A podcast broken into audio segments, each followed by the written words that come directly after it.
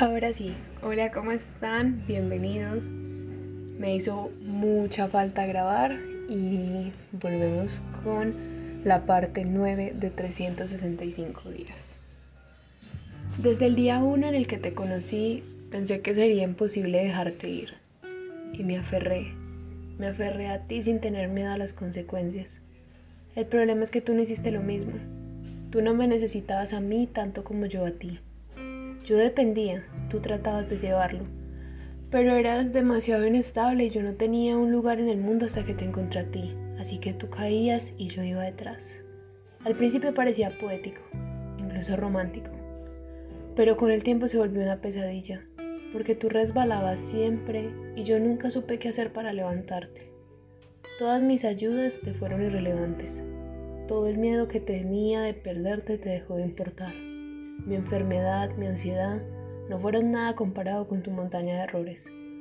Y tu incapacidad de mantener tu vida en orden te llevó a engañarme y que yo me diera cuenta de la peor manera. No por ti. Los desechos de esta mujer que te amaba incondicionalmente cayeron en el suelo como si fueran trozos de cristal. Nada tenía sentido ya. Tú tomaste mi amor sagrado y lo reventaste contra la realidad. No te importaron ni los compromisos ni el amor que te profesaba. Te ganó el ego y esa necesidad tuya de siempre querer más y más para estar contento. Te pudieron los pecados por encima de Dios y destruiste a la mujer que más te amaba en el mundo, a mí. Amo este poema porque llega un momento, lo van a ver ahorita también en la narración del 10, el 11 y el 12, en el que se quiebra la voluntad de una persona. Este personaje amó incondicionalmente, amó tóxico, lo hemos visto en, algunos de los anteriores capítulos y antes de empezar esta temporada. Este personaje que creía que estar en una relación tóxica valía la pena porque esta era la persona que ella creía la indicada. Y por eso soportó mil y un cosas hasta volverse pequeñita ella.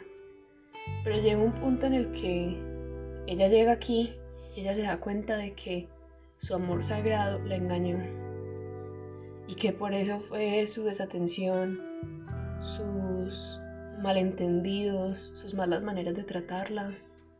Siempre fue que hubo alguien más, siempre fue que él falló, siempre fue que él la decepcionó.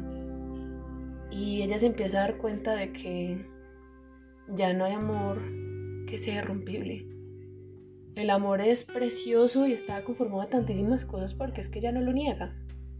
Ella lo amaba a él de una manera que yo considero que todos merecemos ser amados. Ella amaba intensamente, ella amaba constantemente, ella amaba incondicionalmente. Pero para la persona incorrecta eso no es suficiente y ella tuvo que darse cuenta de algo que la estaba matando por dentro.